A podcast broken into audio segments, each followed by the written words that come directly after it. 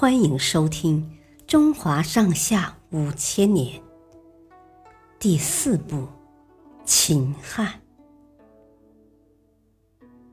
刘秀称帝，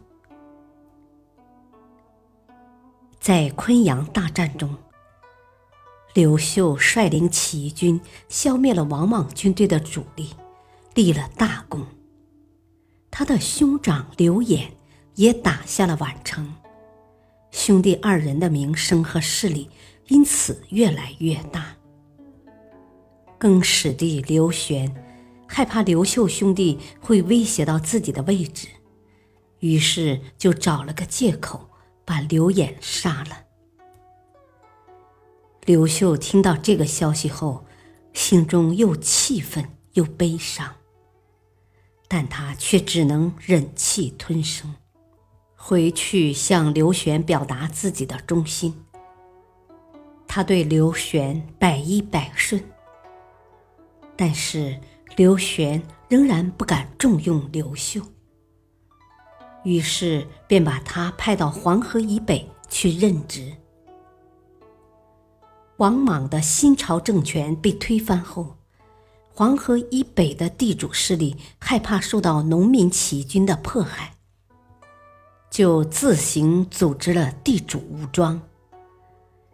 刘秀一来到河北，他们就纷纷前来归顺。刘秀消灭了一些割据势力，同时废除了一些王莽制定的苛刻法令。就这样，他在黄河以北站稳了脚跟，势力不断壮大。公元二五年。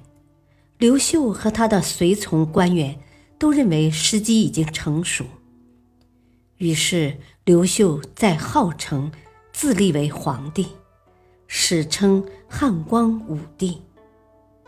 他建立了汉朝，被称为东汉。